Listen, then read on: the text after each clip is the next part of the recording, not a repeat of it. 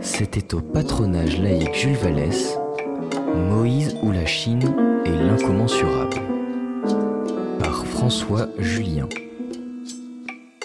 Alors, euh, il s'agit de deux essais qui sont en fait euh, deux côtés euh, qui tendent vers un même, je sais pas, même but, même aboutissement. D'un côté, je monte par le dimension culturelle, civilisationnelle, c'est le côté Moïse ou la Chine, la question de Dieu. D'un autre côté, plus philosophique, c'est la question de l'incommensurable. Mais les deux sont en fait, si je publie les deux livres en même temps, c'est parce que ce sont les deux versants des mêmes affaires. Sous la figure de Dieu, j'irai dans la tradition euh, européenne, sous la figure d'incommensurable, dans un cheminement philosophique. Je vois les personnes au fond, il y a encore des places devant, donc n'hésitez pas à... C'est les, les premiers rangs sont toujours les plus vides parce que les bons élèves se mettent derrière. Bon, alors, il s'agissait, par la question de Moïse ou la Chine, Stéphane Goli a rappelé la phrase de Pascal, donc le titre n'est pas de moi, il est de Pascal. Il s'agissait de poursuivre ce qui a été mon enquête via la Chine, par un détour chinois, de ce qui seraient les partis pris implicites de la raison européenne.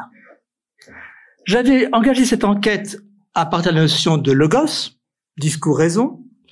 J'avais poursuivi à travers la notion d'eidos, idée idéale. Donc, essayer d'interroger les grands termes grecs. Et alors on dit souvent, euh, nous sommes héritiers des Grecs. Mais que sait-on de cet héritage grec tant qu'on n'en est pas sorti? J'ai fait le choix de sortir de l'héritage grec, non pas par désintérêt pour le grec, au contraire, d'essayer de m'en écarter et revenir sur la pensée européenne de ce dehors que j'ai pris en Chine parce que c'est un dehors qui est marqué, marqué par l'histoire, marqué par la langue, marqué par l'écriture. Donc il y avait euh, la possibilité d'un détour et en même temps, non pas après, en même temps d'un retour, parce que si on attend d'avoir restauré toute la pensée chinoise pour commencer à revenir, on revient jamais.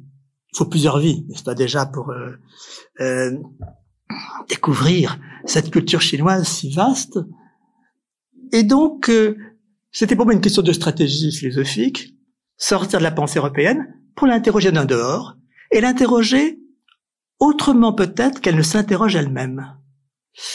Donc, question euh, de Gosse, question Eidos, et bien sûr le troisième angle du triangle, c'était Théos, Dieu. La question donc de Dieu. Vous avez des places devant encore, donc euh, n'hésitez pas à vous avancer. Alors la formule de Pascal, je la trouve euh, détonnante. Lequel est plus croyable des dieux, des deux, des deux, Moïse ou la Chine, donne donc à penser qu'il y a comme une alternative. Dans ce lequel est plus croyable des deux, comme une alternative entre Moïse, ou bien ce que c'est, figure du monothéisme et de l'aventure religieuse de l'Europe, et la Chine, espace de, pensée dont Pascal ne sait quasiment rien, ce n'est que bien la force d'objection qu'il constitue par rapport à la pensée européenne. En plus, bon, c'est qu'elle est important, la phrase est barrée. Tellement elle est cruciale ou tellement elle est brûlante qu'elle est barrée par Pascal. Et, je crois que cette phrase, donc, a le mérite de nous situer comme ça euh, au cœur de la question, qui est cette forme d'alternative, alternative bien sûr bancale, parce que d'un côté c'est Moïse, figure disons, constitutive de la pensée européenne, euh, du monothéisme, des commandements, euh, de la terre promise, tout ce qui se trame autour de l'idée de Dieu, et en face, non pas un sage chinois, Confucius, Lao Tzu, la Chine. Espace de pensée dont Pascal ne sait quasiment rien, ce n'est qu'il vaut bien la force d'objection qu'il constitue par rapport à la pensée européenne. Je dis, force d'objection, de d'ébranlement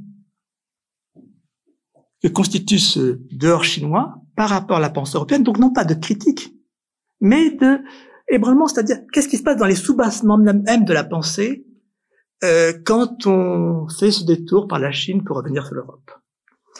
Alors, cette formule me paraît, bon, décisive, pouvoir faire titre, et il faut quand même se rendre compte de ce qu'a été euh, la découverte de la Chine par les Européens. Formule qui nous paraît euh, euh, de soi aujourd'hui, mais qui a détonné en Europe au XVIe siècle, quand on a, dit, quand on a écrit dans les lettres des missionnaires débarquant en Chine, Canton est plus grand que Paris. C'est encore plus vrai aujourd'hui. Mais ça a été déjà à l'époque. Cette découverte, qu'on appelait cas chinois, c'est-à-dire d'un ailleurs dont on ne savait rien auparavant, auquel on, qu'on a abordé uniquement par, euh, on dit Marco Polo, mais Marco Polo ne savait pas qu'il allait en Chine. C'était Cathay, c'était, disons, euh, à l'époque des Mongols. Et quand on va par terre, il y a une continuité du voyage. Mais quand on vient par la mer, qu'un jour on débarque, alors là, il y a un saisissement de prendre pied sur une terre inconnue et en même temps tellement cultivée et dont les missionnaires découvrent à quel point cette culture chinoise est organisée, développée, et, ce qu'il faut faire pour eux pour se s'ouvrir à elle, d'abord se soumettre, apprendre le chinois, respecter les rites, honorer l'empereur, et finalement rester une position marginale par rapport à ce grand monde chinois qu'ils découvrent. Alors, je crois qu'il y a là quelque chose d'important à penser parce que, euh, fond, par rapport à la question de Dieu, il y a une première question qui se pose pour nous, comme mauvais livre récent d'ailleurs remis en honneur, est-ce que Dieu existe? L'existence de Dieu. Chose comme la question première. Or, si on se tourne du côté euh, chinois, il est quand même étonnant de penser que cette question ne s'est jamais posée. Qu'est-ce que c'est qu'une question qui ne se pose pas? Non pas qu'il n'ait pas pensé à se la poser, mais parce qu'il n'avait pas de raison de se la poser. Et d'abord, pour poser la question, est-ce que Dieu existe? Il faut avoir le verbe exister, c'est le verbe être. Comme dit Descartes, ego sum, ego existo. C'est ce verbe exister qui est venu comme ça en, supplément du verbe être pour lui donner une assise. Mais une langue comme le chinois, qui n'a pas le verbe être, qui a le verbe être sous forme de prédication, je suis ici, mais non pas je suis, je suis to be not to be, n'est-ce pas, euh, qui n'a pas cette opposition de l'être et du néant, se trouvait donc ne pas avoir à rencontrer, à esquisser cette question de l'existence de Dieu. On peut dire en chinois être là, on peut dire subsister, mais on ne peut pas dire je suis.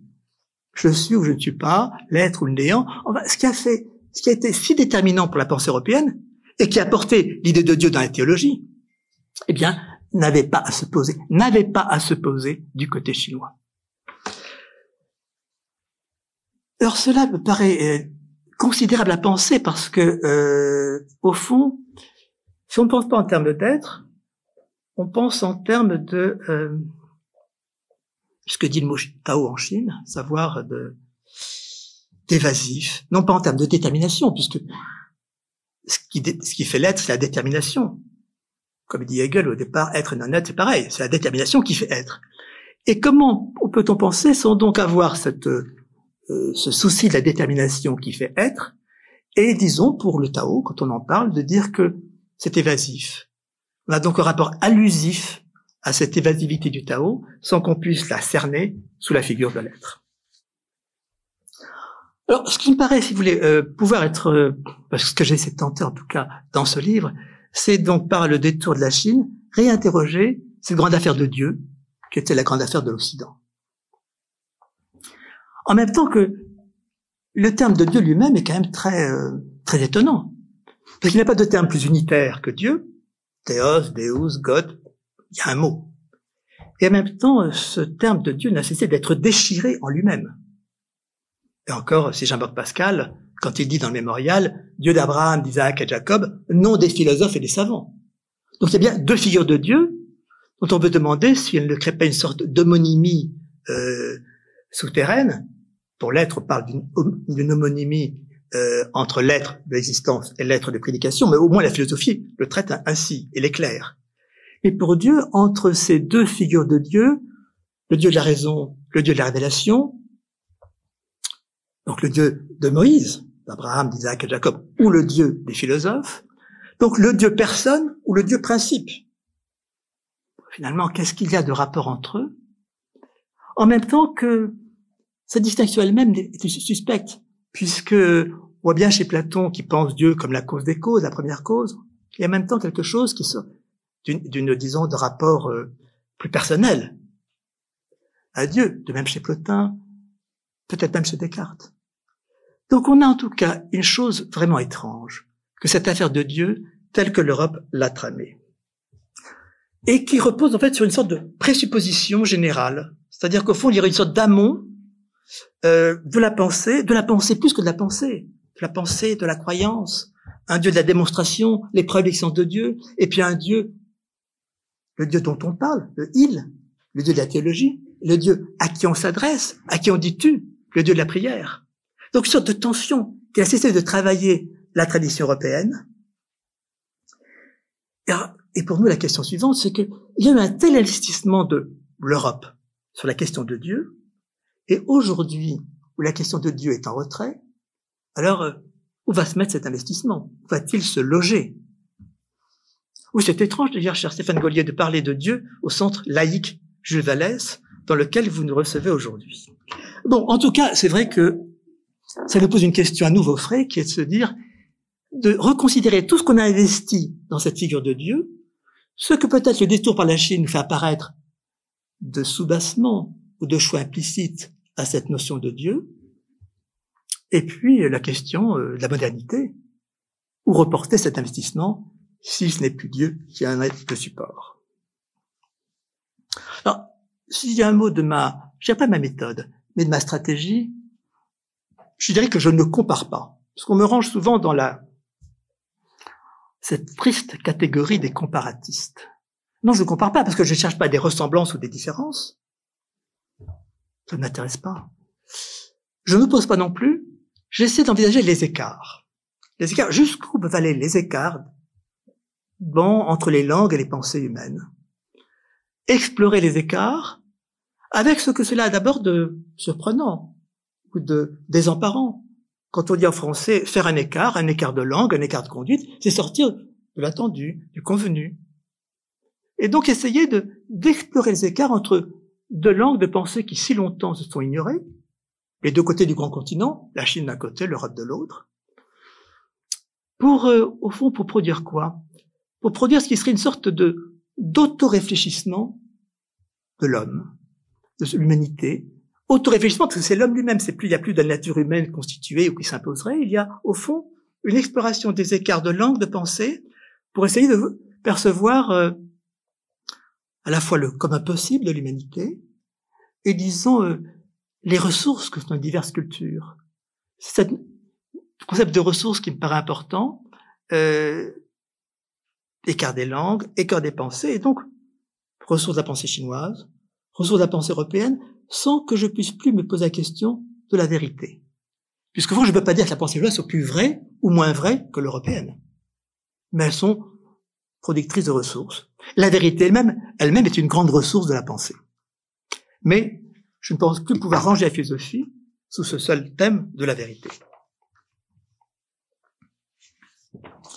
Alors, si je, vais aller comme ça, un peu à marche forcée, à travers des écarts entre langue pensée chinoise, langue pensée européenne, à propos de ce que nous avons nous appelé en Europe Dieu, pour comprendre pourquoi l'idée de Dieu ne s'est pas développée en Chine. A été entrevue, mais n'a pas intéressé. Ça qui est important. Donc il n'y a même pas eu de combat contre Dieu. Il y a eu une sorte de perception de cette chose qu'on trouve un peu en amont de toutes les cultures, certaines figures de Dieu, mais cette pensée s'est trouvée très tôt résorbée, euh, marginalisée, non pas combattue, mais laissée de côté, progressivement évacuée, puisque l'essentiel de la pensée chinoise a, disons, déployé sa cohérence en dehors ou à l'écart de cette figure. Alors, si j'essaie de esquisser un peu les, des traits de, cette... Euh, oui, c'est difficile parce que écrire l'histoire de quelque chose qui n'est pas développé. On penserait plutôt qu'on écrit une histoire de quelque chose qui s'est développé. Mais là, il s'agit d'écrire une histoire de, voilà, ce qui n'a pas pris, ce qui ne s'est pas développé, et qui, mis en regard du développement ou de euh, surdéveloppement de la figure de Dieu en Europe, peut l'éclairer comme cela, de biais.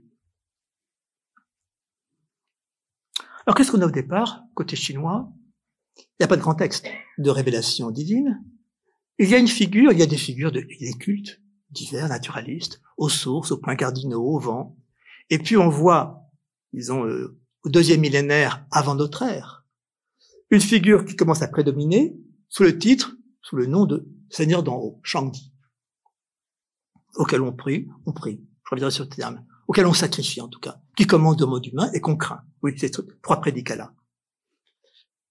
Figure qui commande, qu'on craint et auquel, à laquelle on adresse des sacrifices.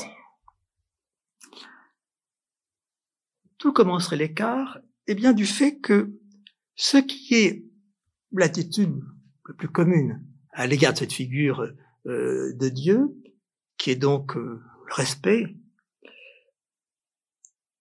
se met à se modifier progressivement dans la Chine archaïque, et notamment au tournant du deuxième au premier millénaire avant notre ère, à se modifier progressivement avec l'avènement d'une figure qui va la concurrencer. Cela s'inscrit historiquement plus précisément avec l'avènement d'une nouvelle dynastie, celle des Zhou, qui chasse la dynastie précédente. Donc il y a une nouvelle lignée qui vient au pouvoir et qui apporte avec elle ben, une figure, il faut une notion, une orientation qui lui est plus particulière, qui est celle de ciel. Et on voit progressivement cette figure du ciel, d'abord jouxter la figure du Seigneur d'en haut, puis progressivement, je dirais, la pousser de côté, la marginaliser. Et cela se fait à l'occasion de ce changement de dynastie, puisqu'au lieu de, euh, de célébrer pas la victoire, euh, les nouveaux vainqueurs sont très prudents en disant au fond, qu'est-ce qui s'est passé? Ben, Le ciel a retiré son mandat à l'année précédente parce qu'elle avait démérité. Et donc, nous récupérons ce, ce mandat. Il faudra être très vigilant à ne pas le perdre. Donc, il y a une moralisation de l'histoire qui se fait, vous voyez, au tournant du second, premier millénaire avant notre ère, donc il y a 3000 ans, et qui vient euh, qui commence à résorber la figure de Dieu au profit d'une autre figure, plutôt d'une autre position, qui est celle du bonheur ou du désordre, qui sera la grande figure dominatrice de euh, la, euh, la pensée. Il y a encore des places devant, si vous voulez. Euh. Oui, c'est important cette idée que, au fond, parce que D'abord, je passe par des questions qui paraissent euh, logées très haut dans l'Antiquité, mais en fait, je parle aussi de la Chine d'aujourd'hui et du monde d'aujourd'hui. Le fait que l'alternative qui a prévalu en Chine, c'est ordre ou désordre. C'est ce qui fait qu'il y a encore un parti communiste en Chine aujourd'hui qui n'a rien de communiste, mais qui maintient l'ordre, qui le maintient même avec une certaine vigueur. Donc, il s'agit de quelque chose qui est, qui est essentiel dans euh, l'inflexion que ça a donné au, voilà la civilisation chinoise, le fait que ce qui est devenu la question dominante, c'est celle de l'ordre. De l'ordre et du désordre. Et donc les souverains précédents avaient, euh, par euh, corruption, mauvaise conduite, euh, conduit au désordre. Il faut donc rétablir l'ordre. Vous savez qu'en Chine, à chaque nouvelle dynastie, on remet l'ordre partout. Les calendriers, les rites, enfin tout est, la musique, tout est remis dans l'ordre pour nouvelle ère, et c'est comme ça que s'est vu aussi le pouvoir communiste quand il s'est instauré dans la Chine contemporaine. Alors, il y a donc ce phénomène essentiel d'une moralisation de l'histoire. Avec quelque chose qui serait pour nous un peu égalien, si vous voulez, c'est que finalement, c'est l'histoire qui est le jugement dernier. Et le fait que euh, le ciel a puni ceux qui ont démérité, récompenser ce qui était méritant et avait venir pas, à, à, l'hégémonie. Et alors, ce sentiment d'appréhension, de crainte à l'égard du Seigneur d'en haut, s'est trouvé du même coup modifié en un sentiment de vigilance, prudence, attention. Mais cette idée qu'au fond, euh, la première qualité du souverain, donc il ne se les nouveaux conquérants ne se vendent pas du tout leur victoire, mais plutôt se dire attention, soyons prudents, soyons euh, vigilants pour ne pas démériter et ne trouver ensuite, comme ça, perdre le mandat du ciel et évincer. Donc c'est cette mutation de la conscience morale qui devient l'attention à la gestion des choses. Cela donc dans la haute antiquité chinoise. Et si vous regardez la Chine d'aujourd'hui, vous voyez que c'est encore ce qui est célébré chez les gouvernants. Cette sorte d'attention, vigilance attentive au sort du peuple. Bon, alors évidemment, sort du peuple, on se dit, euh, la Chine communiste, elle a plutôt écrasé. Mais disons, cette attention de principe portée à, euh, au peuple pour qu'il n'ait pas à se plaindre et qu'il puisse ainsi, euh, disons, oui, la formule, c'est, je reviens constamment dans les textes, les premiers textes qu'on a, classique des poèmes ou livres des documents, c'est va et sois, je traduirais, précautionneusement respectueux. Oui, précaution, attention dans la gestion du monde, et euh, qui euh, qui s'oppose à ce qui a été donc réduction de la crainte. Euh, alors qu'évidemment, si on regarde du côté européen, l'affaire de Dieu, on voit au contraire comment le sentiment de crainte a été au contraire approfondi. Euh, si je pense encore chez Kierkegaard, crainte et tremblement, n'est-ce pas?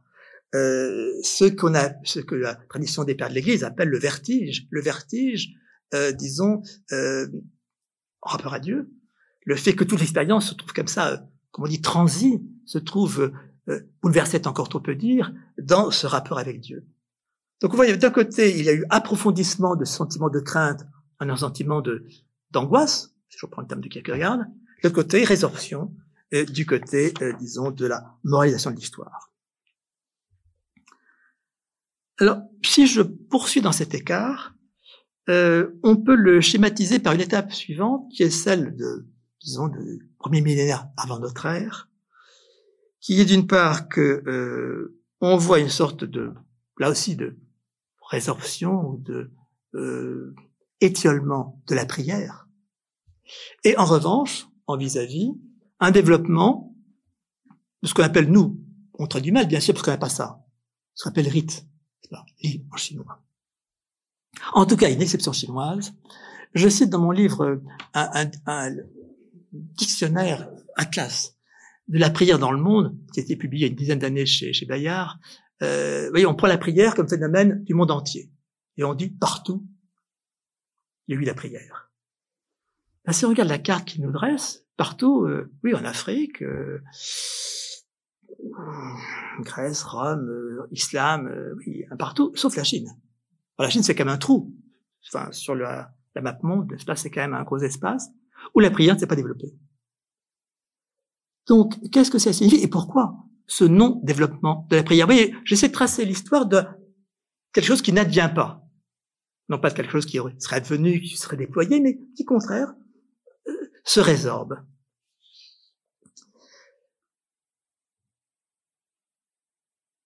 Alors, il faut essayer de comprendre pourquoi il y a eu cette résorption euh, de la prière du côté chinois. On en voit plusieurs éléments qui sont encore marquants de la société chinoise d'aujourd'hui. Et d'abord, l'importance du familial. que la structure chinoise, c'est la famille.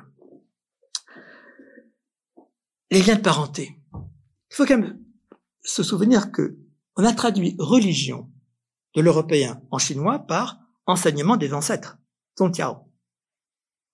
Donc c'est l'ancestral qui a prédominé. L'ancestral plus que le divin, l'ancestral. Avec, comme dimension première, le ancestral euh, concernant la royauté, donc le culte royal. Donc autour de ce culte premier, principal, qui est le culte euh, du roi et des rois défunts. Donc on voit comment la résorption de l'idée de Dieu va de pair avec une structuration du social à partir de la famille du côté chinois. Et puis, ça a deux conséquences essentielles, là qu'il faut qu'à mesurer par rapport à ce que à, la culture européenne. D'abord, le non-développement du sacerdotal. Il n'y a pas le prêtre, si vous voulez. Bon, ça c'est considérable. Si on, se souvient de Nietzsche, n'est-ce pas, euh, la figure du prêtre, bien de voir que non. Voilà, ça s'est pas développé du côté chinois. Pour une raison simple, car la conséquence, c'est que si c'est le père de famille, et à plus haute échelle le roi, qui fait le sacrifice, il n'y a pas de prêtre.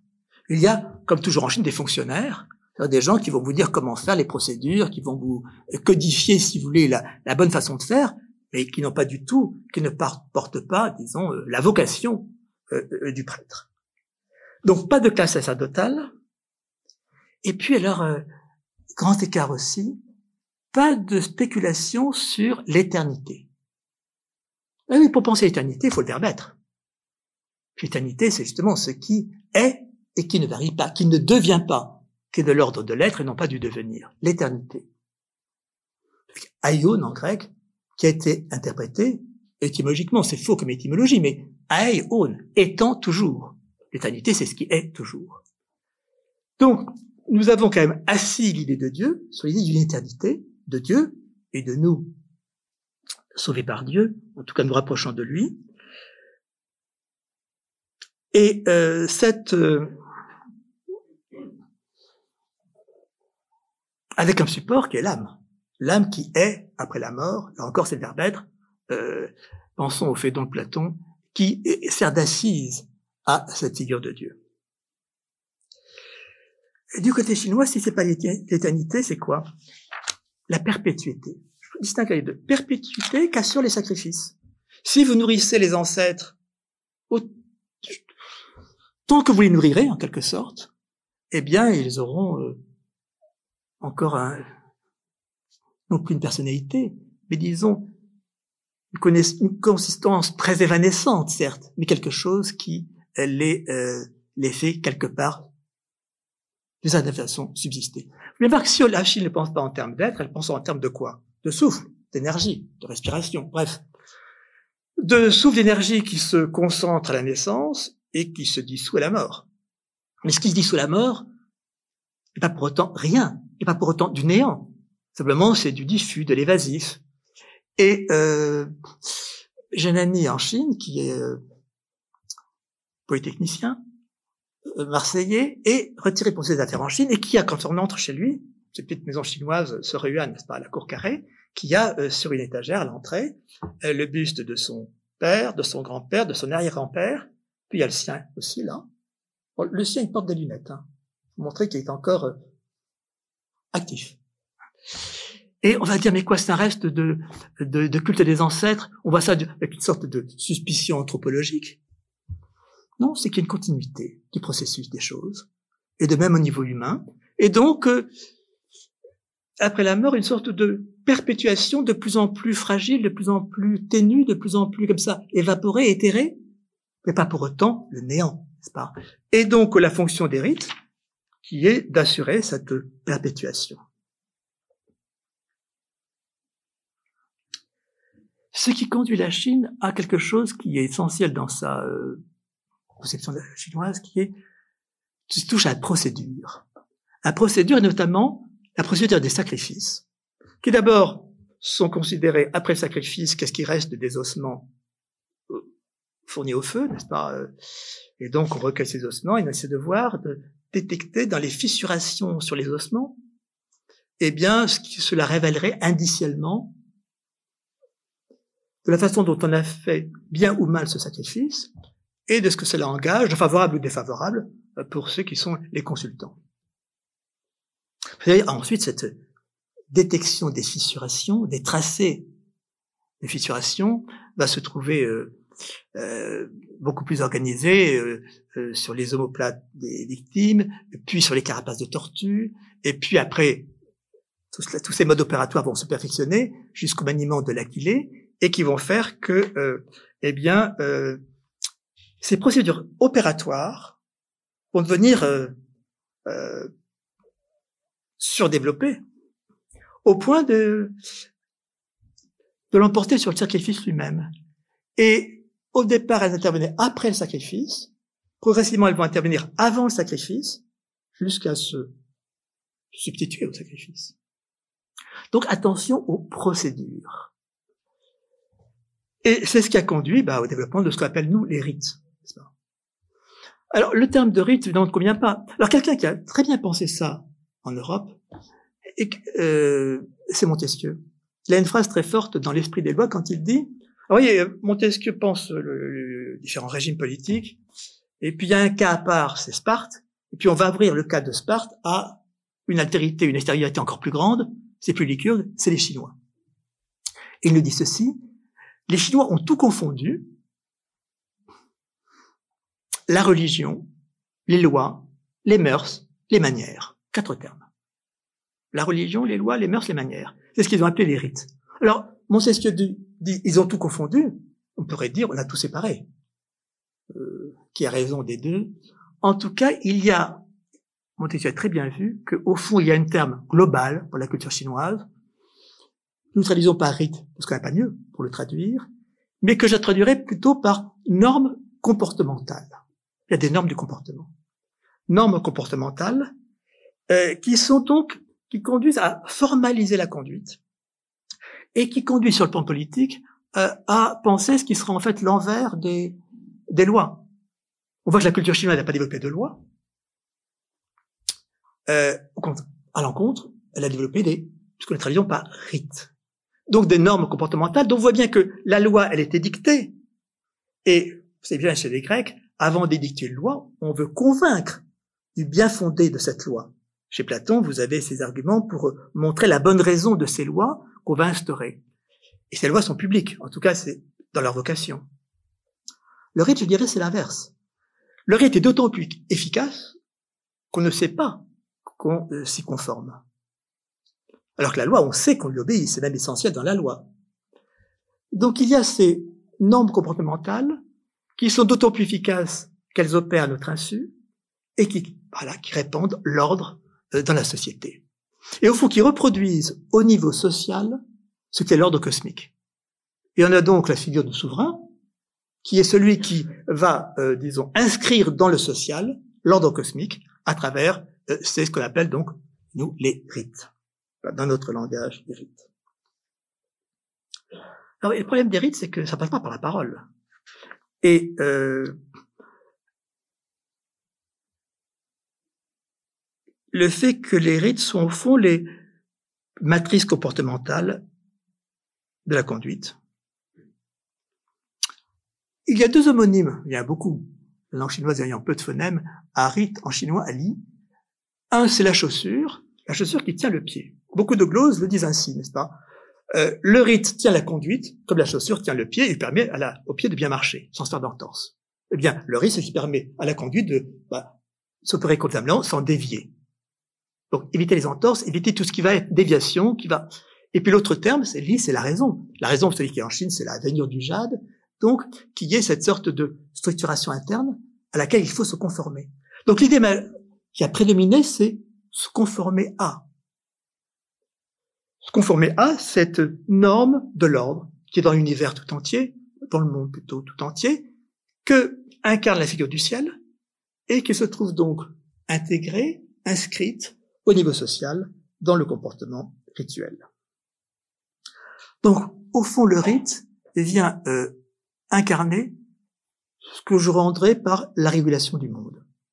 Non pas la règle, la régulation. Puisque tout est en transformation, il n'y a pas de règle qui soit comme ça euh, fixe et éternelle. Il y a une régulation, c'est-à-dire une constance d'ordre qui se maintient au travers du changement. Donc cet écart, il est, euh, important parce que dans la pensée de la fin de l'Antiquité, euh, l'idée qui prévaut, c'est que les rites répondent à tout. Au fond, ils nous disent d'où vient le monde? Le monde est dans cet ordre de la régulation.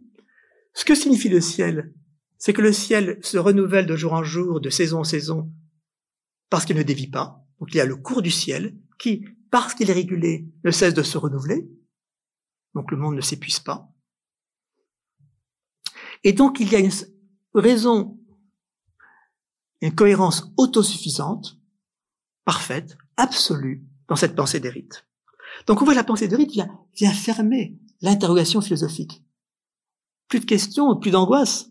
Si ces normes disons, euh, du cours des choses, et on dit cours du ciel, on dit cours de la conduite, Jianxing, si ces normes du cours des choses, du cours régulier des choses, valent au niveau du ciel à vaste échelle, valent au niveau de l'humain dans la société, eh bien, euh, voilà, il y a une cohérence d'ensemble. Je dis cohérence d'ensemble parce que faut prendre le mot cohérence dans son sens fort, son sens latin, cohérer, ça tient ensemble. Ce qui dit rien de sens. C'est pas la question du sens. Sens de la vie, le grand pourquoi du monde. Ça, c'est une question qui ne développe pas parce qu'elle est résorbée, contenue par cette cohérence de l'ordre. L'alternative, c'est donc ordre ou désordre, le bon prince ou le mauvais prince. Et le bon prince prend exemple, se conforme à cette régulation du ciel qui, elle, permet le renouvellement du monde.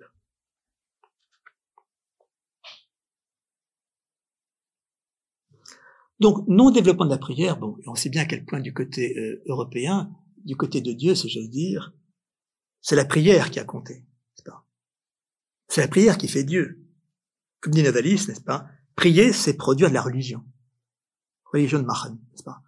Donc, euh, voilà, résorption de la prière et euh, déploiement des rites font que, eh bien, ce qui se met en question fondamentalement, crucialement, euh, dans la pensée chinoise par rapport à l'attente européen, c'est le statut de la parole. Or, du côté européen, on le sait bien, côté de Dieu, Dieu est parole. La prière n'est qu'un cas particulier dans cette vocation première qui est la parole. Et Dieu créant le monde par la parole. Cette, euh, ce statut de la parole, parole créatrice, Dieu dit que la lumière soit, la lumière fut. Pas? Donc, la question en retour, c'est qu'est-ce que nous avons investi dans la parole de crucial en amont même de nos catégorisations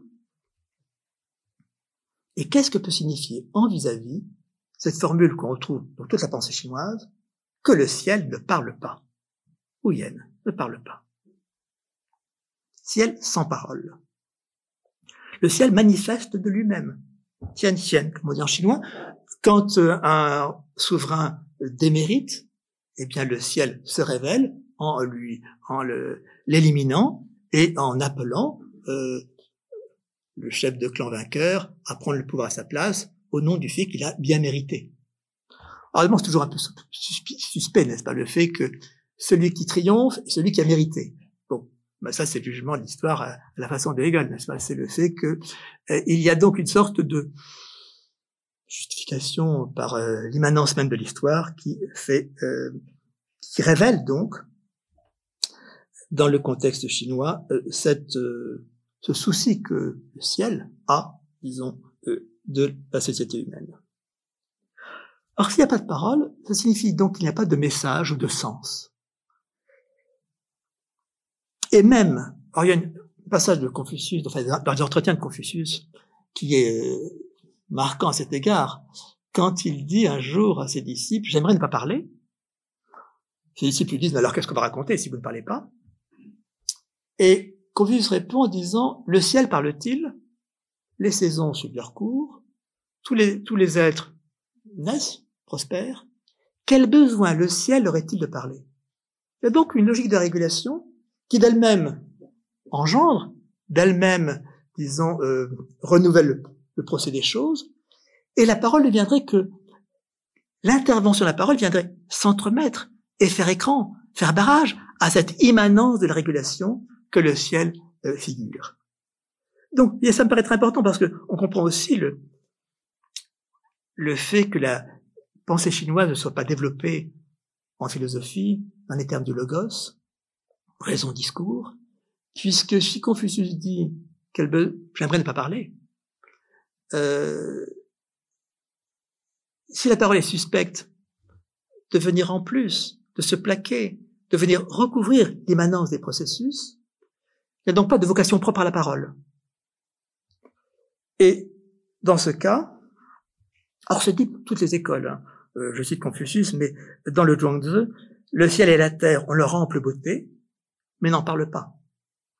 De même dans le rituel. Bref, l'idée que le monde enseigne de lui-même, par sa régulation, et qu'il n'est pas besoin de venir ajouter quelque chose qui est de l'ordre du sens ou du, ou du message. Non, la cohérence de la régulation suffit, s'auto-suffit. Pas besoin de rajouter la parole, qui est donc une sorte de supplément euh, qui euh, fait en fait euh, obstacle à la spontanéité de cette logique de la régulation. Alors, absence de la parole du côté chinois, et absence qui va de pair celle du grand récit. Pas de grand récit. Alors ça, c'est aussi une, singularité chinoise, puisque euh, bah, les cultures commencent souvent par euh, des grands récits, épopées, théogonies, enfin ces, ces récits comme ça fondateurs. Il n'y en a pas en Chine.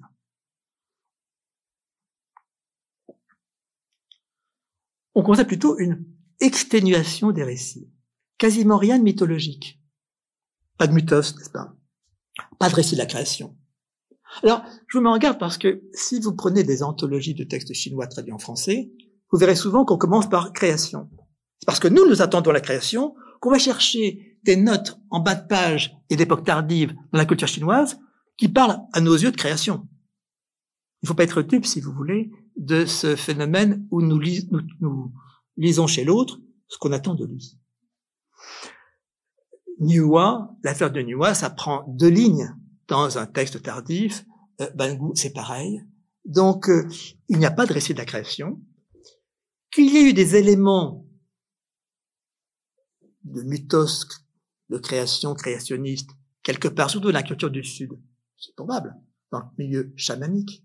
Mais tout cela a été très vite trié, résorbé, euh, donc euh, vidé euh, par, euh, disons, cette cohérence de régulation, cette conception morale de l'histoire, qui ont progressivement donc résorbé ce qui pouvait se penser, notamment dans la culture du Sud, parce que la Chine est assez vaste et il ne faut pas la, la voir selon un seul, seule perspective.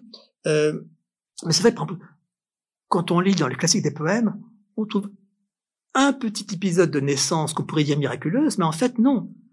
Euh, il n'y a rien de, il y a quelque chose qui serait euh, dépassant un peu l'ordre humain, mais euh, le fameux Roti, considéré comme le fondateur, euh, premier fondateur de la dynastie des Zhou, celui donc qui s'impose euh, au tournant du second premier millénaire et qui instaure donc cette qui instaure, qui, qui commence à, à engager cette pensée de la régulation du monde, mais il n'y a aucun élément probablement mythologique, rien d'extraordinaire vraiment, euh, rien n'est, rien n'est, disons, euh, forcé, ne s'impose.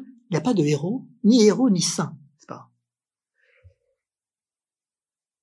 Simplement, lui-même est porteur d'une sorte de processualité qui est celle de l'agriculture, qui fait que, ben, voilà, euh, les les plantes sont semées, poussent, croissent, et donc il y a une abondance qui se répand. Donc cette question du non-développement du récit, c'est même que le roman chinois est d'époque tardive et a son point de départ en Inde. C'est la, vie du Bouddha qui, euh, passant en Chine avec le bouddhisme, ont, disons, porté au développement de ce qu'on appelle le roman chinois en langue vernaculaire, pas en langue lettrée, pas en classique, et d'époque tardive. C'est vrai pour le roman comme pour le théâtre. On appelle, sous, on appelle nous sous ces termes-là. Mais pour qu'il y ait récit, il faut quoi? Mais il faut qu'il y ait du négatif. Sinon, il se passe rien. Si on est dans la régulation des choses, il n'y a pas d'événement. Il y a une sorte d'enchaînement euh, continu euh, euh, de l'ordre qui se perpétue.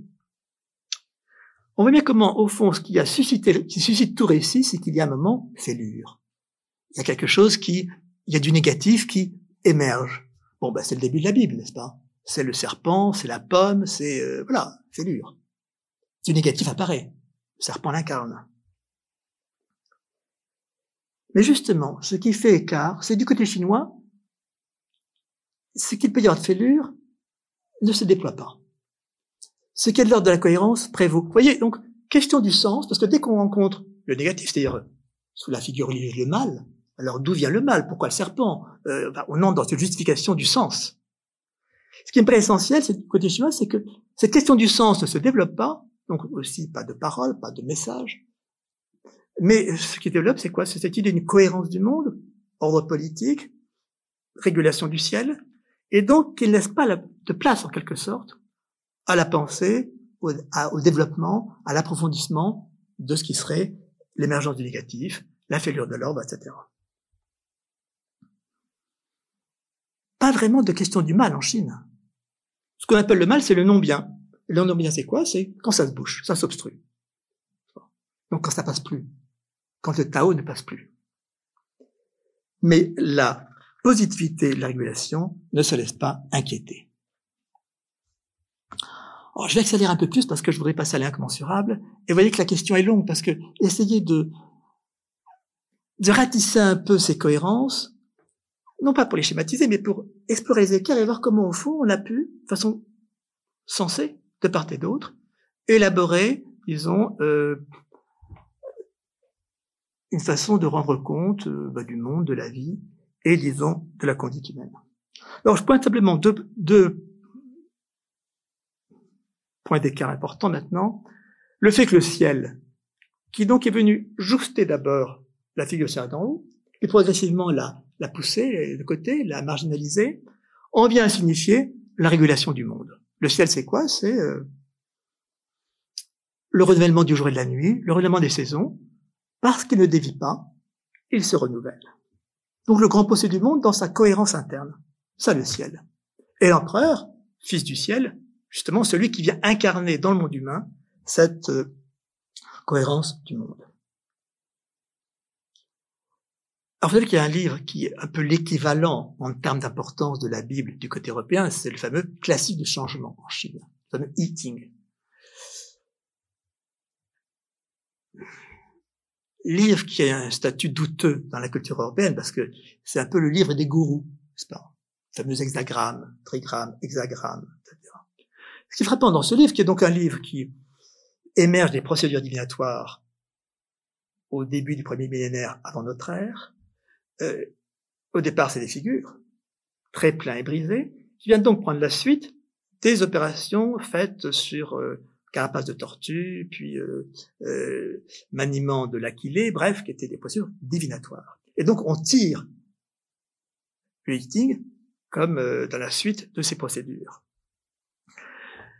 Et donc, c'est donc des traits. On voit à quel point la culture chinoise est liée au tracé. Tracé des trigrammes, des hexagrammes, des idéogrammes, pas et qui fait que la culture, que l'écriture chinoise, alors qu'il y a eu plusieurs, d'assez nombreuses écritures idéographiques de par le monde, une seule est restée, c'est le chinois. Donc il y a bien un lien comme ça originaire entre le tracé et la culture chinoise, qui a donc maintenu les idéogrammes jusqu'à présent. Donc la première figure du classique du changement, il y a 64, euh, des triangles, le ciel, c'est la figure du euh, donc euh, la capacité initiatrice. À quoi va répondre la capacité réceptrice? Et donc s'il n'y a pas de développement de la pensée de Dieu en Chine, c'est que tout se trouve pensé par corrélation la grande articulation logique en Chine, c'est la, la, corrélation ciel-terre, montagne-eau pour dire paysage, est-ouest pour dire chose. La corrélation. Donc non pas isoler un terme qui serait hégémonique, mais corréler, c'est-à-dire assembler des opposés complémentaires. Ça, pour dire chose, on dit est-ouest. Une relation, une corrélation. Et donc, euh, cette première figure du classique du changement, quatre mots, adresser une formule. Commencement, essor, profit, rectitude. J'ai mis ça substantif, j'aurais pu mettre, rendre ça de façon verbale. Donc il y a du commencement, il y a de l'essor, il y a du profit et de la rectitude. On y voit les quatre saisons. Commencement du printemps, essor de l'été, profit de l'automne, les moissons, rectitude de l'hiver, où la sève se retire dans les racines, mais euh, comme le processus ne dévie pas, il y aura un nouveau printemps. Avec cette étonnant, ce qui est marquant de cette formule, c'est qu'elle est, elle est sans sujet. Il y a de l'essor, il y a, il y a du commencement, il y a de l'essor, il y a du profit, il y a rectitude, et cette rectitude, un nouvel essor. Donc il y a une processualité, mais sans sujet, sans cause et sans sujet. Sujet et cause, évidemment, c'est ce qui faisait le soutien de l'idée de Dieu. Donc c'est pas le ciel tout seul, c'est ciel-terre. C'est là qu'il y a euh, une bifurcation essentielle euh, en Chine, euh, et donc une corrélation des deux. Bref, ce qui conduit la notion de ciel à signifier à la fin de l'Antiquité chinoise la nature. Ciel, nature. C'est pas Deus sive natura, mais Caelus sive natura. Ciel, on peut dire aussi bien nature. Et donc, un ciel qui est indépendant du désir des hommes, n'est-ce pas mais qui manifeste la corrélation du monde. Il y a une remarque qui se trouve très forte dans la fin de l'Antiquité, chez Sun Tzu au IVe siècle avant notre ère, 4e, 3e, nous disons au fond, les cultes, enfin plutôt les, cérémonies pour la pluie, adressées au ciel pour qu'il pleuve, n'ont aucun effet. Euh, qu'ils peuvent, qu'ils qu'on euh, sacrifie pour la pluie ou pas, aucun effet. Et il nous dit ceci, ce que le peuple prend pour, du religieux, l'homme de bien le prend pour du culturel. Au fond, ce que vous mettez sous le religieux, c'est du culturel. C'est comme aujourd'hui quand on va visiter les églises, n'est-ce pas, en tant que monument historique. C'est donc du wen, non pas du shen. Donc il y a cette opération, quand même très tôt, à la fin de l'Antiquité chinoise, qui est de dire, au fond, ce que vous prenez pour du religieux, euh, du lumineux, si vous voulez, en fait, c'est du culturel. Et euh, il y a donc à penser cette rigueur du ciel comme étant la qualité, la capacité de processualité du monde et à quoi se conforme la conduite humaine. Bon, l'autre écart, je signe simplement en passant, en passant évidemment, euh, j'aborde la notion de Tao et je dis en passant, ce qui est un peu paradoxal, mais l'idée qu'au fond, euh, bon, il est vrai que toute euh, pensée par de la voie, n'est-ce pas, du chemin de la voie, simplement, dans le contexte religieux européen et notamment dans le contexte hébraïque, la voie c'est pour aller quelque part, vers une terre promise, un aboutissement. En Chine, non. La voie, c'est pas où ça passe. Par où c'est viable, comme la voie de la respiration en nous. Donc la viabilité est essentielle.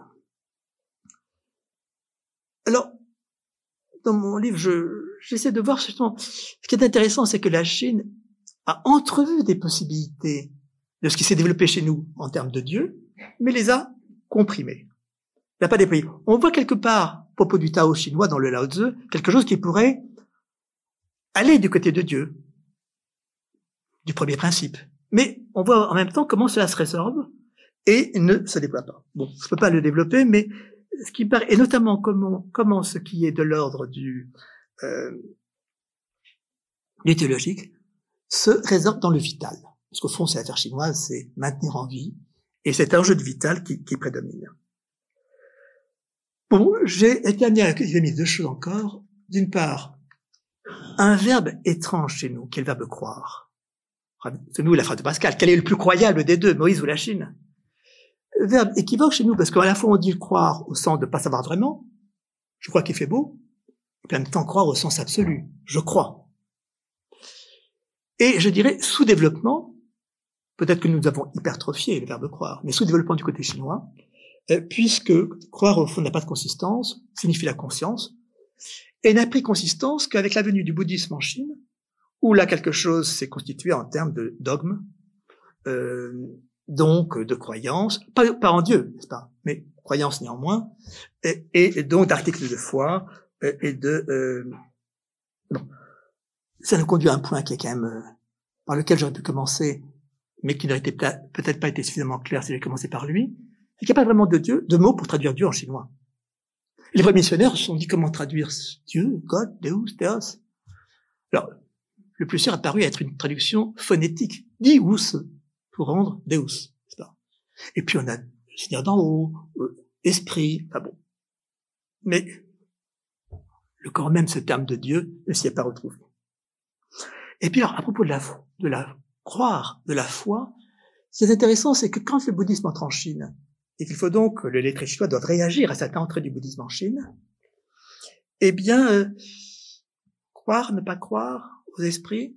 Alors, cette idée de croire un peu, la foi tiède, n'est-ce pas, ce dont ont horreur, n'est-ce pas, les religieux, croire un peu. Non, mais c'est ça qu'il faut, non. Ne pas se laisser embarquer dans cette idée, croire ou pas, non, croire un peu, parce que si on ne croit pas du tout, ben, on, on va pas faire les, on va pas observer les rites et faire les cérémonies comme il faut, si on commence à y croire, alors ça devient très compliqué. Non Donc, cette sorte de prudence à l'égard de la croyance. Bon, en tout cas, je peux seulement signaler par rapport à cela, c'est que ce qui a fait modernité pour nous, le grand thème dramatique nietzschéen de la mort de Dieu, ça n'a pas sens du côté chinois. Alors c'est ça qui était quand même porteur chez nous de la modernité. Si je me retourne vers Nietzsche, n'est-ce pas, et, Nietzsche, lu par Heidegger, n'est-ce pas l'idée que nos 2500 ans d'histoire européenne sont gérés par l'affaire de Dieu. Comme dit Heidegger commentant le mot de Nietzsche, Dieu est mort, nomme la destinée de 20 siècles d'histoire occidentale, révèle le mouvement fondamental de notre histoire. Donc ça pose la question de avec quoi a-t-on fait modernité? En prenant acte de la mort de Dieu et euh, c'est ce que peut être la modernité chinoise et puis, euh, si j'avais le temps, euh, ce qui serait de montrer ce que, euh, au fond, ce qui a été la grande affaire de Dieu chez nous, ça a été le, conflit entre ceux qui y croient, ceux qui n'y croient pas. Mais comme disait Diogène les Grecs, ceux qui théologisent et ceux qui naturalisent. Pas de conflit de cet ordre en Chine, euh, puisqu'au fond, ce drame de Dieu et son pathos, n'est-ce pas, son point d'énigme et son pathos, n'avait pas de quoi se développer. Et peut-être ça nous révèle mieux ce qui est Dieu au fond dans sa fonction dans la culture européenne, qui est de nommer justement le l'irrésorbable ou l'irréductible, la question du sens qui n'en finit pas. Et c'est cet inintégrable-là que figure, je crois, Dieu, que j'ai euh, essayé de repenser sous la figure de l'incommensurable. Et donc ma transition vers euh, ce second point que je vais développer encore plus hâtivement, qui est euh, délaissant le, le, versant civilisationnel et entre les cultures chinoises européennes, essayer de d'engager un autre chemin, mais au fond, vers non pas le même but, mais euh, la même arête, qui serait le chemin philosophique, essayant de porter au concept ce terme d'incommensurable.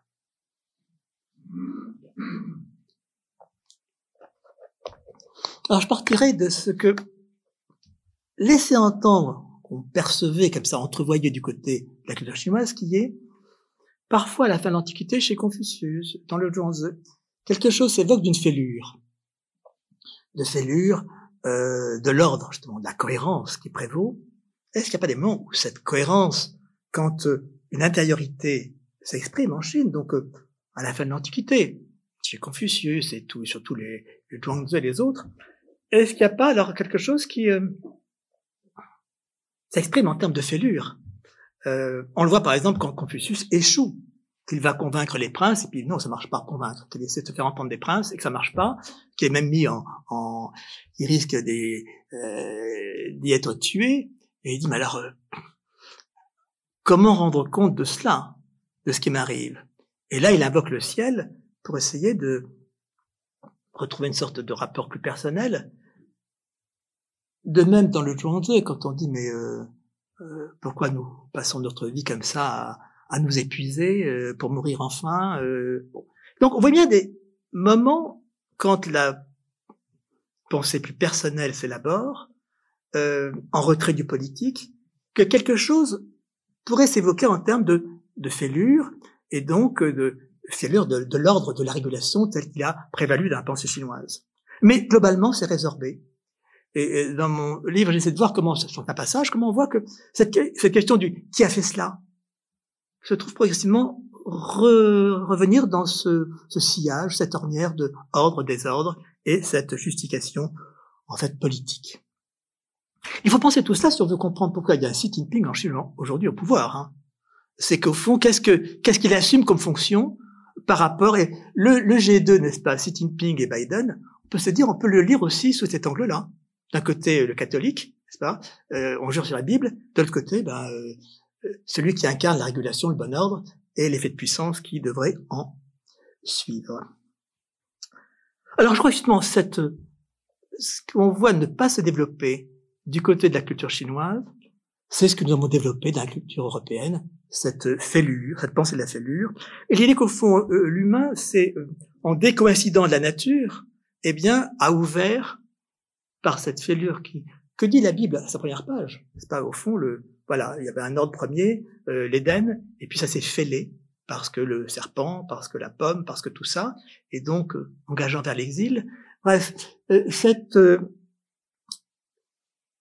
développement donc de cette pensée de la fêlure de l'ordre, donc de la négativité qui s'exprime à travers elle, qui a prévalu du côté européen. Cette fêlure qui ouvre quoi justement Qui fait que notre expérience n'est plus toujours bord à bord, qu'il y a du hiatus, qu'il y a quelque chose qui est disjoint, out of joint, comme dit Shakespeare. Ça, ça colle plus. C'est plus, voilà. Ça ne coïncide plus. Ça ne coïncide plus. Il y a une sorte d'écoïncidence qui fait que, bah oui, il y a fêlure, et il y a dans cette fêlure émergence d'un incommensurable, c'est-à-dire d'une non commune mesure. Le grand vers de Baudelaire. Moi, mon âme est fêlée. C'est au fond le cri de la modernité. Mon âme est fêlée. Et c'est vrai que traditionnellement, dans la culture européenne, à l'époque classique, cet incommensurable ouvert par la fêlure, travail du négatif, euh, de la conscience humaine, dans l'expérience, a été pris en main, pris en charge par la figure de Dieu. Distance incommensurable de l'homme à Dieu.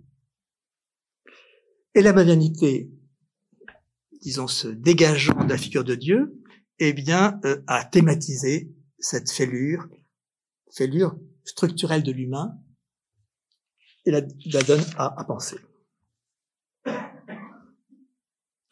Alors, si j'ai été amené à privilégier ce terme d'incommensurable, c'est pour des raisons de stratégie philosophique. C'est parce que l'incommensurable, les mathématiques nous le donnent. Je suis pas en train de forger un concept. Il y a de l'incommensurable. Il y a l'incommensurable et nous le dit, nous le disent les mathématiques. C'est-à-dire qu'il y a euh, une grandeur est incommensurable quand son rapport à unité ne peut être exprimé par un nombre entier, même par une fraction. La racine carrée de 2. Le côté du carré, c'est diagonal. C'est pas commensurable. C'est-à-dire qu'il n'y a pas de commune mesure entre les deux. Après, on parlera de nombres transcendants, etc. Je laisse ça de côté. Mais ce qui est important, c'est que autour de ces nombres incommensurables, alors, exemple majeur, enfin, le plus connu, le nombre pi, c'est pas? 3, virgule, et puis ça n'en finit pas. Donc il y a fêlure d'infini. Donc autour de ces nombres incommensurables, la fêlure peut se combler progressivement si on la réduit par de l'infiniment petit, on la réduit par l'infiniment petit à la distance qui les sépare des nombres qu'on dira rationnels, mais subsistera toujours, subsiste toujours un écart qui ne s'élimine pas. Donc ça ne se résorbe pas, justement. Ça ne se résorbe pas. Donc on ne peut pas mettre bord à bord. Il n'y a pas de commune mesure. Alors ce qui est important, c'est que n'est pas qu'il y aurait une autre mesure ou une immensité. Immensité, ce qui ne se mesure pas. Non, c'est qu'il y a des cas où, eh bien, notre expérience fêlée ne met plus bord à bord Alors, cette, euh, ce important, c'est quoi? C'est qu'au fond, ça nous découvre un infini qui n'est pas l'infini d'extériorité, au-delà du monde, les infinis pascaliens, l'infiniment grand ou l'infiniment petit. C'est un infini interne même, un infini de la fêlure, fêlure qui ne se résorbe pas. Ce qui me paraît intéressant pour se décaler de la métaphysique, ne pas s'intéresser aux infinis je dirais, extérieur, au bout de l'expérience ou au bout du monde. Il serait l'infini des nombres. Mais un infini qui euh, se découvre au-dedans même, fissurant l'expérience. Alors, il est vrai que les Grecs, quand ils ont découvert les nombres incommensurables, ont été scandalisés. C'est le scandale pour la raison, puisque les Grecs avaient fondé leur conception du monde et de l'ordre du monde sur les nombres. Et ils découvrent, malgré eux, qu'il y a des nombres qui ne sont pas comme une mesure avec les autres. Asymmétria, qui n'entre pas dans le métrone. Et on raconte que celui qui a mis le doigt là-dessus, il passe de métaponte, on lui a fait un mauvais sort, euh, différentes légendes à son sujet, mais en tout cas, euh, euh, soit on le balance par-dessus bord, soit lui-même le fait, se suiciderait à la découverte de cette chose, disons, irrationnelle même, n'est-ce pas? Soit on lui dresse un, un tombeau symbolique, etc. Mais ce qui est important, c'est qu'au fond, on voit que les Grecs se sont heurtés à l'incommensurable. Ils n'en voulaient pas, mais les mathématiques le leur, voilà, l'opératoire des mathématiques le fait apparaître. Et euh, jusqu'au point que Aristote nous dit qu'au fond, qu'est-ce qui nous engage en philosophie?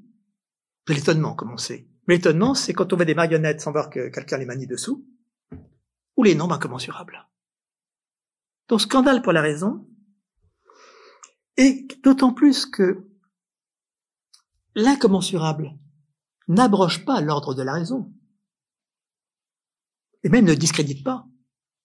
Il n'est pas en question qu'il y, ait de la mesure et des nombres qui soient commensurables. Il n'en appelle pas à un autre ordre, à une autre raison.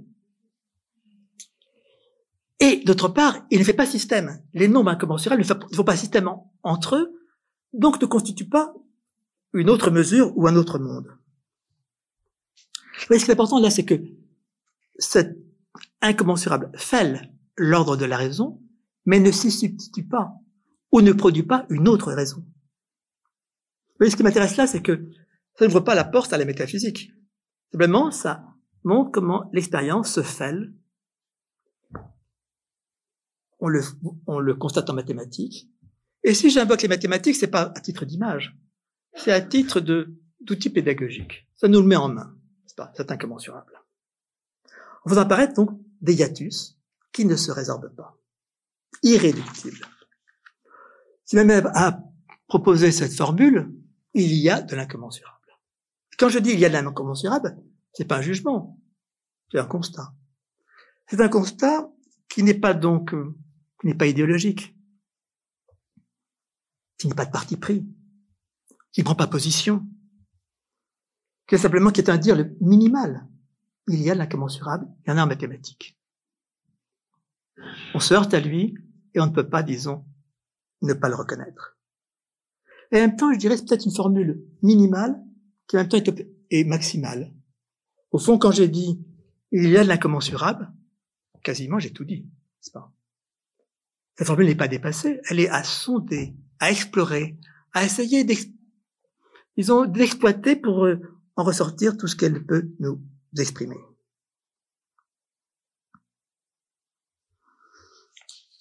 Alors, je vais évoquer pour aller euh, vite quelques cas d'incommensurables tels que je suis amené à les euh, envisager.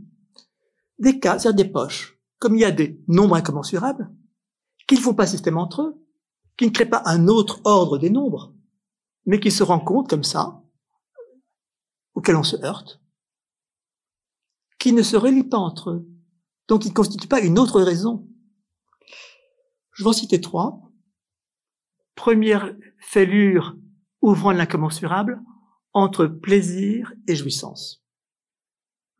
On dirait plaisir et jouissance sont synonymes. C'est tout dit d'ici d'un air. pas? En disant, la jouissance, c'est un plaisir porté à la plénitude. Donc la plénitude du plaisir, c'est la jouissance. Là, on se croit bord à bord entre plaisir et jouissance. Après le dictionnaire, il n'y a pas de hiatus. Alors, il suffit de réfléchir un peu pour voir que justement, la jouissance portant à la plénitude du plaisir porte donc le plaisir à sa limite. Et portant le plaisir à sa limite, eh bien, remet en question la possibilité du plaisir. Et donc, si le plaisir appartient au commensurable, la jouissance, elle, fait apparaître de l'incommensurable. À preuve d'ailleurs, c'est que les, plaisirs se mesurent. La jouissance ne se mesure pas. On peut comparer les plaisirs entre eux. La jouissance n'y permet pas. Donc, apparemment, les deux termes sont bord à bord, synonymes. Et en fait, plus on réfléchit à ce qu'est la jouissance plus on voit comment la jouissance ouvre un hiatus dans l'expérience vis-à-vis du plaisir. Au point que la jouissance, en fait, c'est très bien, euh, alors que le plaisir s'oppose au déplaisir, lust ou lust, la jouissance, elle, tient compagnie à la souffrance. Donc lève cette opposition première, n'est-ce pas, plaisir, déplaisir. Non, la jouissance, voyez, euh, se déporte de cela, et donc fait apparaître quelque chose qui est incommensurable avec le plaisir, comme quand on dit je jouis, c'est pas? Absolument. second cas, je vais très vite euh, l'intime, parce que qu'est-ce qui commensurabilise notre expérience? Ben, J'adore, c'est le langage. Le langage réduit à la commune mesure, et puis encore la conversation. Mais la société ne fait que commensurabiliser. La société essaie de produire de la commune mesure pour intégrer intégrer.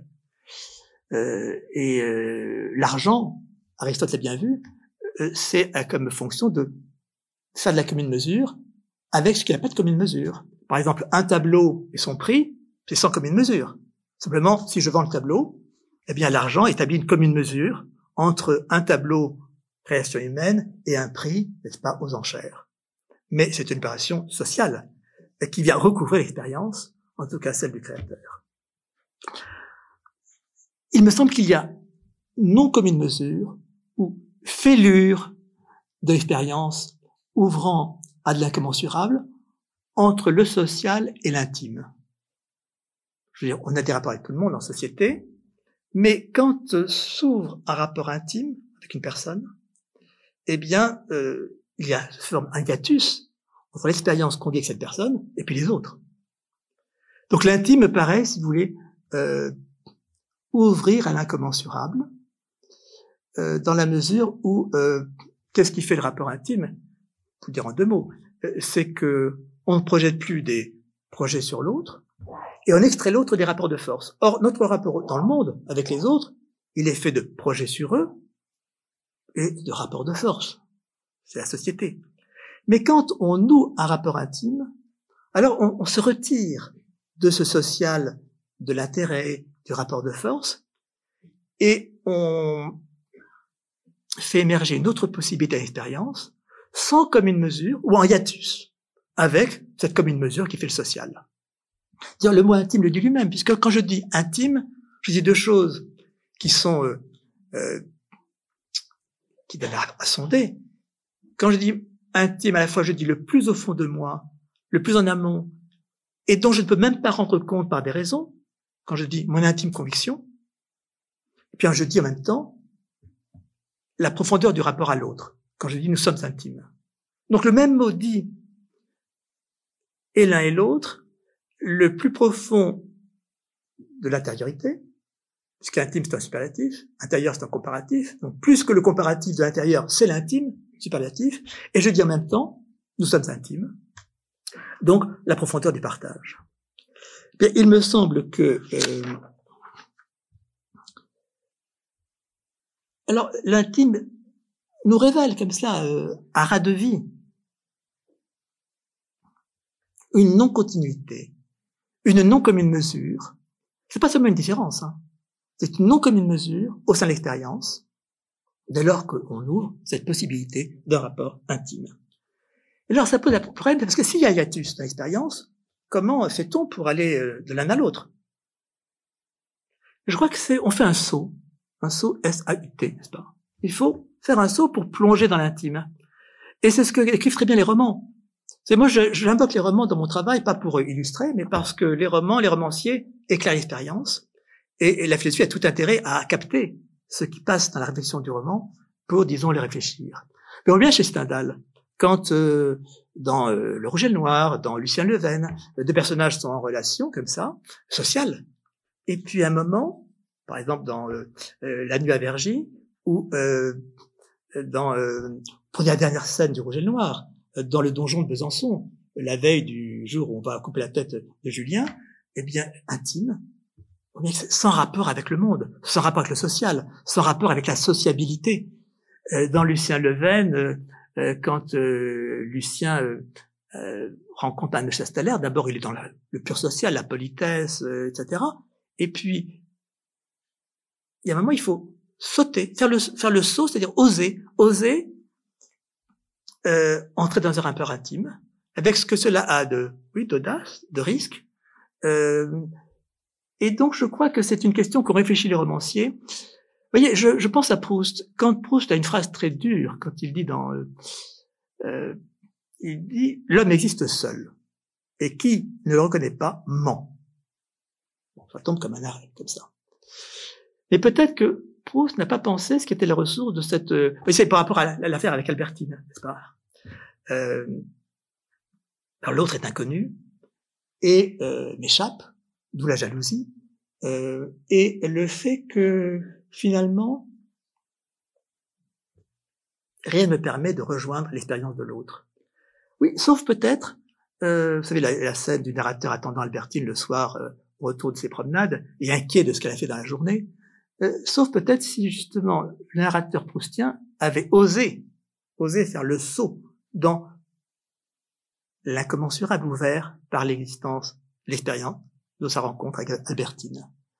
Donc je me demande si justement le romancier, c'est quelqu'un qui réfléchit sur le mode du comme si, une fiction exploratoire, et euh, si justement euh, on ne voit pas dans le, dans le roman cette, euh, chez Stendhal, l'ouverture de cette possibilité de l'intime par le, ce saut, cette, cette façon de, de, plonger dans le vertige, n'est-ce pas, de la, du hiatus, ouvert par l'intime. Bon, troisième cas, excusez-moi de présenter ça comme ça la suite et en, enchaînant à, à, à, marche forcée, mais je crois qu'il y a un incommensurable de la mort. Non pas la mort euh, vue du point de vue métabolique, la nature, bon, tout le monde a, justifié la chose euh, pour le renouvellement de la vie à travers la mort. Tout ça a été dit, redit, mais la mort comme événement.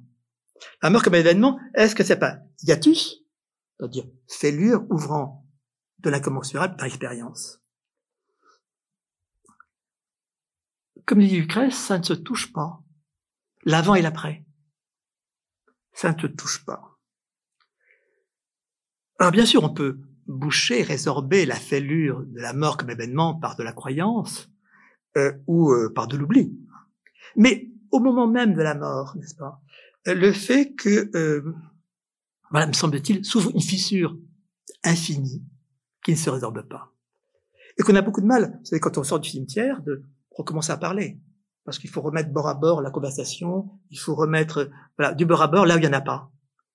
Et euh, euh, l'expérience qu'on quand euh, euh, ça m'est arrivé il n'y a pas très longtemps, euh, au téléphone, d'apprendre que quelqu'un s'est suicidé, bah voilà, là il y a l'incommensurable qui émerge. On s'y heurte. on peut après le recouvrir, parce qu'on le fera de toute façon. Mais il y a un moment de silence, il y a un moment où le hiatus est à vif, où la, la non commune mesure se met à hurler. On peut tout faire après pour le résorber, euh, baisser le rideau, mais je crois que c'est important à penser parce que ça nous montre qu'au fond, notre expérience se vit, notamment dans le rapport à l'autre, entre deux opérations. L'une de rabattement et l'autre d'évitement. Et je pense que l'incommensurable dans nos vies, nous cessons de vouloir et le rabattre ou l'éviter pour rendre nos vies vivables. Alors à la fois, c'est, euh, disons, la, la grande ressource de l'humain que d'avoir ouvert l'incommensurable dans l'existence. C'est ce qui fait que seul il existe. Comme on dit, seul l'homme existe, n'est-ce pas? Et en même temps, il y a quelque chose de euh, oui, d'intolérable que rabat le langage, que rabat la société, euh, qui est cette euh, cette fêlure, cette fêlure qui fait déborder, et euh, disons que nous cessons de rabattre. Alors je dis rabattre parce que c'est un terme qui me paraît important. J'essaie de prendre des concepts, vous voyez, dans la langue commune. Rabattre. Mais rabattre a un sens précis. Ce n'est pas abattre. On abat un arbre, moi c'est franc.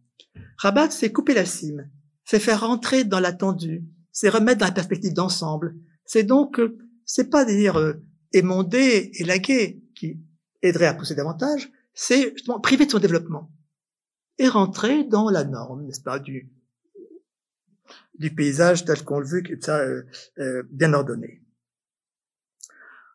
Rabattre, je crois que c'est ce que nous, faisons de faire par expérience de l'incommensurable. Nous rabattons l'expérience de l'incommensurable pour prévenir un débordement.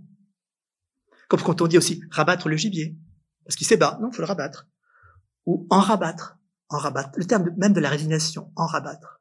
Comme quand on dit un rabat-joie, c'est pas? Qu'est-ce qu'est un rabat-joie Et est-ce qu'on peut pas dire un rabat-vie, c'est pas? Rabat-vie, ce qui rabat la vie. Et est-ce que nous ne sommes pas toujours en train de résister contre le rabat-vie Qu'est-ce que nous rabattons de la vie dans la vie?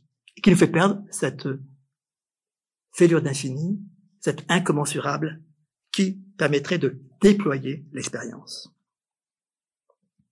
Alors cet incommensurable, c'est pas, vous voyez, ce qui m'intéresse, c'est que c'est pas une notion éthérée, euh, c'est pas, euh, non, euh, un regard qu'on croise, le regard justement. Eh bien, le regard ouvre celle d'incommensurable. Le regard par rapport au visage, c'est pas? la preuve d'ailleurs, c'est qu'on on aimé quelqu'un très longtemps, n'est-ce pas? Les yeux dans les yeux, comme on dit. Mais non, ça dure 30 euh, secondes, les yeux dans les yeux. Hein. Qu'est-ce qu'il y a qui n'est pas supportable dans cette fêlure d'infini qu'ouvre le regard, n'est-ce pas? Et qui fait que nous, cessons de scier, de rabattre les paupières. Première forme du rabattement, c'est le rabattement des, paupières, ou disons, euh, figure pathétique, le rabattement des yeux du mort, ou le rabattement du cercueil. Donc je crois que rabattre, c'est un verbe qui nous cesse de travailler notre expérience. Et euh, qu'il y a donc à penser à l'encontre de cette, de ce rabattement pour penser justement le déploiement d'expériences qui ne se laisserait pas, qui ne se laisserait pas rabattre. Alors, il y a des grands euh, textes qui l'illustrent, n'est-ce pas, dans Proust, euh, à l'égard d'un paysage, les cloches de Martinville ou les trois premiers. Dans Rimbaud, n'est-ce pas, euh, le poème comme l'aube. J'ai marché réveillant les haleines vives et tièdes, à la cime argentée, j'ai reconnu la déesse. Voilà. Rimbaud donne voix à l'expérience de l'incommensurable.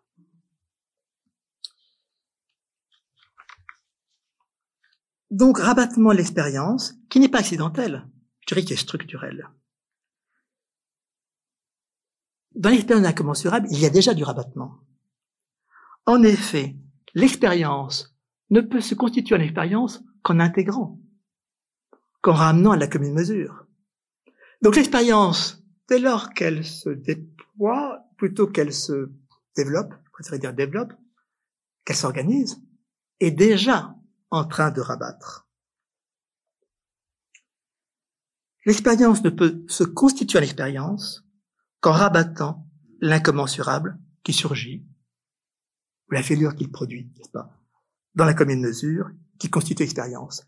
L'expérience ne peut se constituer à l'expérience qu'en intégrant, et donc qu'en réduisant à la commune mesure. Et donc en, en rabattant cette possibilité d'incommensurable à laquelle on s'est heurté. Je dirais que l'expérience devient elle-même possible comme expérience, ou ne se constitue en expérience, qu'en intégrant dans la commune mesure. Nous faisons donc, à l'inverse, dans l'incommensurable, l'expérience de ce que nous ne pouvons pas constituer pleinement en expérience, donc de ce dont nous ne faisons jamais vraiment l'expérience, ou dont nous faisons l'expérience que justement en le rabattant. Alors les deux mots que je mettrai en vis-à-vis, -vis, c'est rabattre d'un côté et éviter de l'autre. Nous ne cessons de rabattre et d'éviter l'incommensurable. Et je dirais, s'il y a deux vies, c'est un thème banal de la philosophie, il y a deux vies. Il n'y a que deux vies possibles. Pour aller très vite, je dirais, au fond, il y a une vie qui ne cesse de rabattre et d'éviter l'incommensurable, puis une autre vie qui, elle, essaie autant que possible de donner voix avec un X ou avec un E, je ne sais plus, à l'incommensurable. Et entre ces deux vies, justement, il y a l'incommensurable. Il y a un hiatus qui n'en finit pas de se, euh, disons, de s'approfondir. J'ai fait une vie ordinaire, j'aime pas l'appeler ordinaire d'ailleurs, enfin une vie banale, qui est la vie qui reste dans la commune mesure, et suis satisfait. Tout y entre à peu près en commune mesure. La fêlure s'y laisse assez, assez aisément, autant bien que mal résorbée. Puis l'autre vie, que j'appellerais la vraie vie, c'est elle qui prend acte du fait qu'il y a de l'incommensurable et qui ne laisse pas s'enfuir trop vite. Bien sûr qu'il le rabat, mais qui résiste aussi à ce rabattement. Euh, et qui donc euh, reste conscient de cet irréductible que fait apparaître euh, l'intime, que fait saillir la mort, euh, disons que euh, je venais d'évoquer. On voit bien dans les romans, euh, entre Madame de Rênal et son mari, une fêlure d'incommensurable, et qui s'approfondit durant tout le roman. Au départ, Madame de Rênal vit avec son mari. Simplement, est-ce que c'est la rencontre de Julien Sorel, ou est-ce que la rencontre de Julien Sorel n'est possible que grâce à ça? En tout cas, on voit bien que le bord à bord, le rapport des deux époux Rênal, se fêle, et cette fêlure va s'approfondir tout au long du roman euh, et, euh, disons, va faire destin euh, entre eux. Bref, pour dire que simplement, il y a un incommensurable de l'autre. C'est pas l'inconnu de l'autre. C'est son incommensurable. C'est-à-dire que l'autre n'est jamais en parfaite comme une mesure avec moi. Il y a toujours un hiatus par rapport à l'autre ou couvre l'autre. Alors ce rabattement de l'incommensurable de l'autre ça de façon prosaïque, excusez-moi, euh, par exemple la vie du couple, n'est-ce pas? Euh, Ou quand la rencontre de l'autre, qui est un heure, rencontre, a du contre. bah, se rabat en relation, intégrant l'autre dans mon expérience. Et quand l'autre est intégré à mon expérience, il n'est plus autre. Bon, tout est réduit comme une mesure qui est en fait ma commune mesure d'expérience. Et donc, il y a recouvrement de cette fêlure d'infini court toute rencontre, c'est pas, qu'on fait avec l'autre. J'ai pas le temps de développer, mais quand je dis l'autre comme ça, je suis toujours très gêné parce que, en fait, c'est pas l'autre, c'est toi, c'est pas. L'autre, on le dit comme d'un tiers, euh, d'un objet philosophique, alors qu'en fait, c'est le plus vif de l'expérience. Et donc, pas pour rien que, au fond, et ça, ça me ramène à, à mon point de départ entre la Chine et, et l'Europe, c'est qu'au fond, ce qui nous a permis de penser l'incommensurable, la rencontre de l'autre, c'est dans la culture européenne, la rencontre de Dieu. La Bible est le grand récit de la rencontre impossible avec Dieu, et donc euh, ne cesse de creuser cet incommensurable du rapport à Dieu. Job par rapport à Dieu, n'est-ce pas, c'est cela. Euh, c'est, euh, voyez, dans la première version euh, de la Bible, le récit yaviste au départ, Dieu est comme un voisin. Enfin, c'est le jardinier. Enfin, on est dans l'Éden. Tout ça, c'est quand même beaucoup de proximité. Et puis la Bible n'a cessé d'approfondir cette fêlure d'incommensurable entre l'homme et Dieu, comme dans le texte de Job. Euh, et donc, me semble-t-il, c'est peut-être ça qui fait écart encore plus profondément avec la Chine, c'est que la pensée européenne a cessé de réfléchir sur l'autre, l'autre en tant qu'autre, non pas l'autre opposé du même, le complémentaire, le corrélé, montagne par rapport à eau, ou le ciel par rapport à la terre, mais l'autre en tant qu'autre, l'autre justement comme ouvrant une incommune mesure dans la mesure du monde. Et je crois que c'est donc euh, la tradition religieuse en Europe, celle du Dieu personnel, de la rencontre, qui a porté cela. Alors, c'est ce qui m'a à penser, euh, disons, euh, ce que j'appellerais le minimum métaphysique. Minima métaphysica, pour reprendre le thème de Adorno, minima moralia. C'est-à-dire qu'au fond, l'incommensurable me semble pouvoir être un, un concept pour dire ce qui, d'une part, n'est pas la métaphysique, n'est pas de l'ordre du dépassement, n'est pas de l'ordre de l'au-delà, de ce qui serait un autre monde. Et en même temps, c'est tout pour ne pas rabattre. Pas rabattre, n'est-ce pas? Rabattre dans un empirisme ou dans une banalité de la vie. Donc, vie qui n'est plus une fuite dans l'au-delà, fuguet, comme dit Platon, vie qui n'est pas, qui résiste au rabattement de l'expérience minimum métaphysique parce que ce n'est pas du dépassement, c'est du débordement. C'est le fait que c'est pas l'infini, disons l'infiniment grand ou l'infiniment petit de Pascal, donc aux extrêmes. C'est au sein même, au plus dedans l'expérience, l'expérience la plus quotidienne, un visage, un regard, une rencontre, que l'expérience se fait ainsi eh bien, euh, s'ouvre à une possibilité d'infini, mais du dedans d'elle-même, et non pas en l'extrapolant dans des extrêmes. Alors, si je dis ça, c'est parce qu'il me semble que euh, ce qui fait monde, c'est d'intégrer l'expérience dans une commune mesure. Au fond, c'est ça qui fait monde. C'est pas tant la totalité que la commune mesure. Même quand on a l'usage du monde, non pas au sens euh, cosmique, mais au sens euh, mondain. on dit le monde bourgeois ou le monde des artistes. Euh, on voit ça dans Balzac, n'est-ce pas? Il y, a, des mondes dans Balzac. Il y a le monde de Paris, puis le monde de la province. Il y a le monde, euh, la chaussée d'Antin et le monde du quartier latin. Ben, ils sont sur comme une mesure les uns les autres. Et le personnage balzacien, il doit faire un saut, n'est-ce pas Les héros balzaciens du genre Rastignac, quand ils passent de la pension Beaucaire à la chaussée d'Antin, il faut qu'il fasse un saut. Il y a un hiatus entre les deux, entre les deux mondes. Comme on dit, pas du même monde. C'est donc pas une idée de totalité qui fait monde. C'est l'idée qu'il y a une commune mesure qui fait monde. Et je crois que alors, les romanciers, là encore, nous sont précieux. Balzac est le grand romancier de ces divers mondes sociaux qui sont incommensurables les uns aux autres, qui sont pas bord à bord, qui sont, il y a du hiatus, il y a, on peut boucher autant qu'on veut la fissure, elle restera encore irréductible, et qui, euh, nous donnons à penser donc ce qui n'est pas du monde, qui en déborde, et même temps qui n'est pas dans notre monde. C'est comme ça que je définirais, si vous voulez, l'exigence du minimum métaphysique. Ce qui n'est pas du monde, ce qui ne se laisse pas rabattre dans une commune mesure du monde, et qui en même temps ne se laisse pas extrapoler dans un autre monde, Non, ce qui n'est pas du monde, mais qui n'est pas d'un autre monde, qui est donc en débordement de la commune mesure du monde et qui permet le déploiement de l'existence. Donc, euh, bon, je ne conclurai pas. J'ai même peur qu'il n'y ait pas vraiment de discussion possible. Mais euh, voilà, je me suis laissé aller, si vous voulez, euh, à cette euh, à cette poursuite et à ce jeu de poursuite avec Dieu comme figure et l'incommensurable de l'autre, pour essayer de les voilà de faire qu'ils se rencontrent un peu. Non, ce que je dirais simplement pour finir, euh, c'est que que c'est oui, je voudrais finir sur ce qui est pour moi le plus important, je ne veux pas le laisser, c'est que faire de l'incommensurable un concept politique. Et pouvoir dire au nom de l'incommensurable.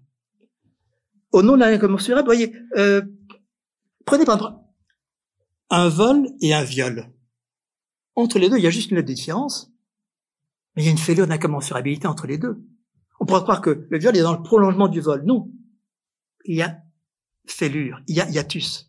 L'un n'est pas dans le prolongement de l'autre. De même, je dirais, euh, parce que je t'ai amené à en discuter il n'y a pas très longtemps, euh, quand euh, le, le, commerce des organes humains, pas, euh, notamment avec la, partie chinoise, euh, eh bien, il me semble que quand on a, on parle en termes de valeurs, euh, d'humanisme, refuser le commerce des organes humains, je pense que c'est toujours un peu court, parce que les valeurs, ça dépend de chacun. L'humanisme, ça dépend de la définition qu'on a de l'homme. Mais je pense qu'on peut dire, non, il y a l'incommensurable entre le commerce et puis la vie humaine. Il y a de l'incommensurable. Donc c'est pas bord à bord. De même, euh, qu'est-ce qu'on peut dire face à la Shoah? Est-ce que ce n'est pas finalement que la condamnation qu'on en fait? Je pense pas que ça puisse être au nom des valeurs. Je ne pense pas non plus que ça puisse être au nom de l'humain ou l'humanisme. Mais je pense que ça fait émerger de façon indéniable, de l'irréductible, qui est bien de l'incommensurable. Euh, par rapport aux, disons, aux attentats que nous avons vécus, n'est-ce pas euh, Dire, je me souviens que notre premier ministre, je ne prends pas pour un grand philosophe, hein, au demeurant, euh, pour ce qui est de l'attentat à, à, Nice, je crois, avait dit cette formule, comme ça glissé comme ça, incommensurable. Oui, je crois qu'il ne faut, pas le glisser dans le discours, il faut le prendre et le faire, le porter au concept, en faire justement une arme de résistance et politique au nom de l'incommensurable, ce qu'on résiste, ce, à quoi on, on, résiste, à quoi on s'oppose, comme étant le, le plus en amont possible, en amont des arguments, des valeurs, de la conception de l'homme, etc., qu'il y a de l'incommensurable expérience, et c'est au nom de l'incommensurable qu'on peut dire non, c'est pas un nom de résistance. Donc cela pour penser au fond quelque chose qui est comment penser le déploiement de la vie, non pas son dépassement, la métaphysique, non, mais le débordement de la vie, prenant en compte cette fêlure interne qui fait que tout n'est pas bord à bord de notre expérience, donc sans rabattre non plus dans une sorte de banalité de l'expérience. Je vous remercie de votre patience. Je pense qu'il n'y a plus le temps pour un débat, mais euh, je n'ai fait que commencer à dire cette difficulté de cheminer en philosophie quand on voudrait à la fois euh, faire intervenir les diversités des pensées, donc des cultures, des langues, dans leur écart, et puis euh, ce que nous sommes de penser l'expérience, dans le vif de l'expérience, en essayant de, euh, de penser le déploiement de l'expérience, encore une fois en évitant, et la fuite de l'expérience dans l'au-delà, et son rabattement. Merci de votre patience.